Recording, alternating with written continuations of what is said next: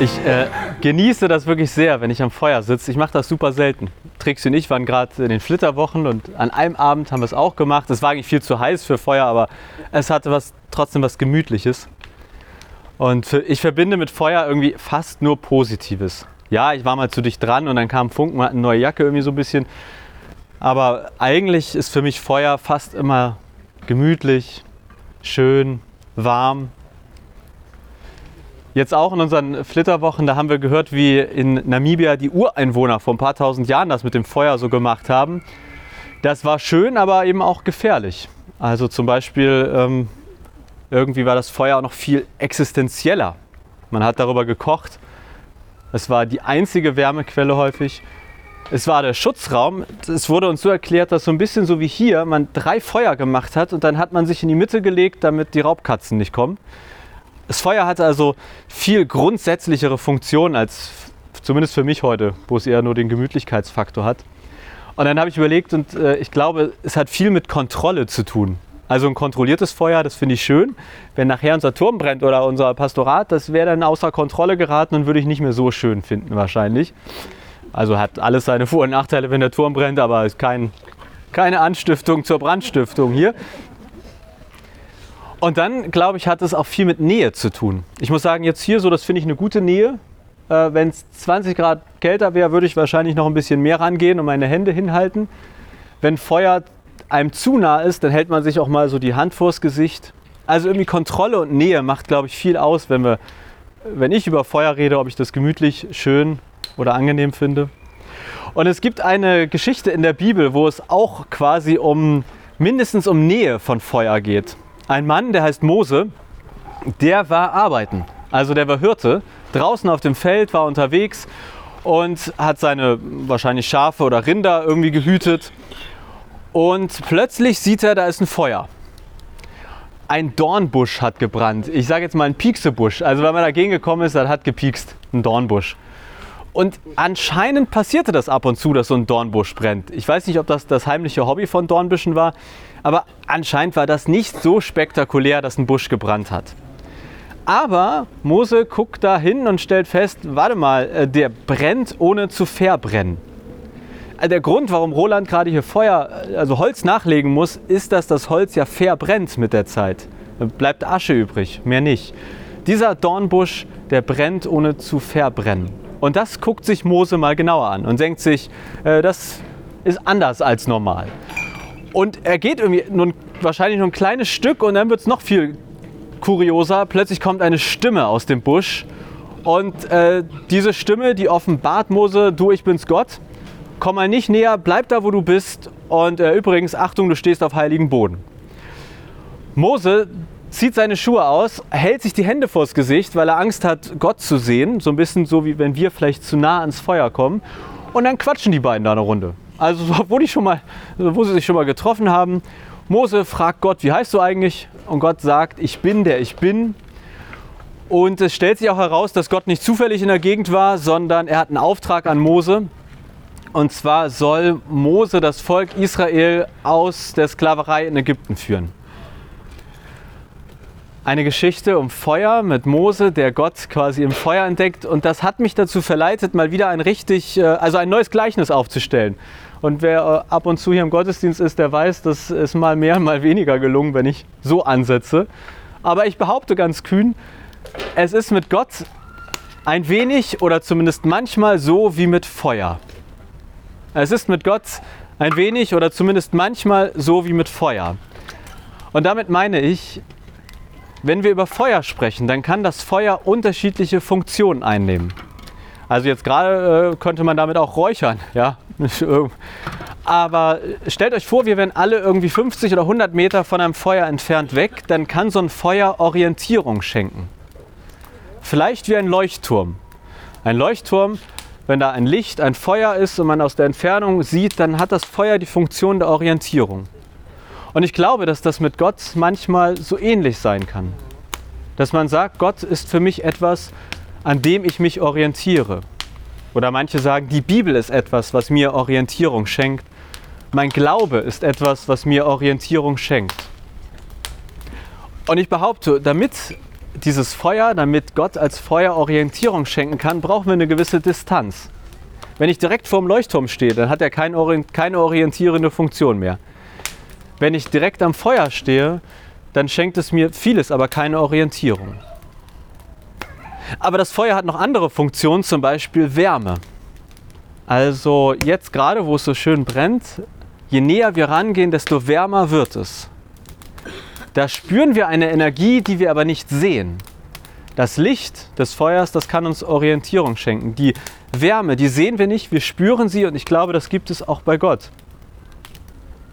Das kann man Liebe nennen. Das kann man Gottes Energie nennen. Ich glaube, die Bibel nennt es am ehesten Heiligen Geist. Heiliger Geist als e- etwas von Gott, was wir spüren können, ohne es zu sehen. Und dafür braucht es, glaube ich, eine gewisse Nähe. Eine gewisse Nähe zum Feuer, um die Wärme zu spüren, eine gewisse Nähe zu Gott, um diese göttliche Energie zu spüren.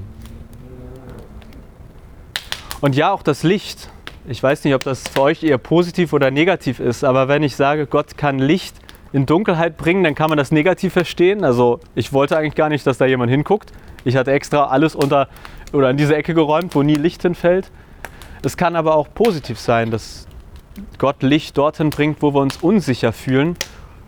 Denn Dunkelheit steht häufig auch für Unsicherheit. Ich sehe nicht, was mich erwartet.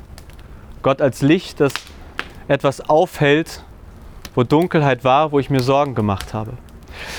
Also dieses tolle Gleichnis, äh, Gott, mit Gott ist es ein wenig wie mit dem Feuer. Ich glaube, Feuer hat für uns zumindest theoretisch ganz unterschiedliche Funktionen und wir erleben diese Funktion je nachdem, wie wir das Feuer nutzen, welche Nähe wir haben, welche Entfernung wir haben. Und ich glaube, dass das auch in unserem Glauben immer wieder eine Herausforderung ist, aber auch eine Bereicherung, unterschiedliche Nähen zu Gott aufzusuchen. Ja, ich glaube, Gott ist einer, der uns Orientierung schenken kann. Und so paradox es klingen mag, ich glaube, dafür hilft es auch, vielleicht mal einen Schritt zurückzugehen. Nicht zu dicht an dem Feuer zu sein. Ich glaube, Gott ist auch einer, der uns Wärme und Liebe, Geborgenheit schenken kann, wo es sich lohnt, einen Schritt auf ihn zuzumachen. Wenn wir aber über Feuer reden, dann gibt es auch ein zu dicht. Also jetzt gerade merke ich, es ist wärmer geworden, viel dichter muss ich gar nicht mehr gerade ans Feuer. Und ich habe mich gefragt, ob es das auch bei Gott gibt. Können wir zu dicht an Gott herankommen? Beim Feuer können wir uns verbrennen, uns verletzen, uns wehtun. Gibt es das bei Gott auch? Ich weiß es nicht, aber ich habe zwei Thesen, warum ich behaupte, dass wir kein zu nah bei Gott haben können. Die eine These, das eine Argument ist, dass in dieser biblischen Geschichte mit Gott und Mose, da war Gott ein Feuer, das brennt, ohne dass der Dornbusch verbrannt ist. Äh, jetzt ganz vereinfacht gesagt, der Dornbusch, Dornbusch dem tat es nicht weh, dass da das Feuer war. Der ist nicht kaputt gegangen. Und genauso, wenn ich ans Neue Testament und Jesus denke, wo die biblische Behauptung ja ist, dass es Gott in Mensch, er ist zu uns gekommen, Gott hat die Nähe gesucht. Also eigentlich hat Gott gesagt, es gibt keinen zu nah. Deswegen, wenn ich sage, Gott ist wie ein Feuer, dann müsste man vielleicht ergänzen, ein Feuer, ohne die negativen Eigenschaften. Ein Feuer, das wärmt, ein Feuer, das Orientierung schenkt, ein Feuer, das Licht ins Leben bringt, aber an dem wir uns nicht verbrennen können, das uns nicht verletzen kann, das uns nicht wehtun kann. Aber, und das ist mir bei diesem Gleichnis am wichtigsten, ich glaube, es gibt keine richtige Nähe oder Entfernung vom Feuer, sondern je nachdem, wo wir stehen, erleben wir das Feuer unterschiedlich. Und deswegen lade ich ein, für die nächsten Tage, Wochen, Monate ganz persönlich mal zu überlegen, in welcher Entfernung stehe ich eigentlich zu Gott, zum Gottesfeuer. Und ich glaube, es lohnt sich, egal wo du stehst, mal die andere Entfernung, die andere Distanz auszuprobieren. Wenn du sagst, Gott ist für mich einer, der Orientierung schenkt, aber ich glaube, ich bin eigentlich ein bisschen weiter weg von ihm, vielleicht ein paar Schritte heranwagen. Wenn du sagst, oh nee, ich genieße das, diese Geborgenheit, die Liebe, die ich bei Gott bekomme, aber Orientierung kann ich so nicht sagen oder dass Gott Licht in mein Leben bringt. Vielleicht hilft es, ganz bewusst mal einen Schritt vor oder einen Schritt zurück zu gehen. Und dann noch eine Sache aus der Geschichte. Soweit man das verstehen kann, da war dieses, dieser brennende Dornbusch war nicht das Außergewöhnliche. Anscheinend brannte ab und zu mal ein Busch damals zu Moses Zeiten. Aber das Außergewöhnliche war, dass dieser Dornbusch nicht verbrannte. Und das heißt, eigentlich hat Mose Gott einerseits in etwas völlig Normalem entdeckt und, an, und gleichzeitig in etwas total Außergewöhnlichem. In einem Normalen, was zugleich nicht normal war. Und vielleicht ist das auch für uns heute zumindest ein Hinweis, wo oder wie wir Gott erleben können. Vielleicht gibt es auch in unserem Leben sowas wie brennende Dornbüsche. Dinge, die einerseits ganz normal sind und wenn wir genauer hinsehen, doch so viel mehr. Ich werde manchmal gefragt, wie Jonas, wie kann ich eigentlich Gott erleben?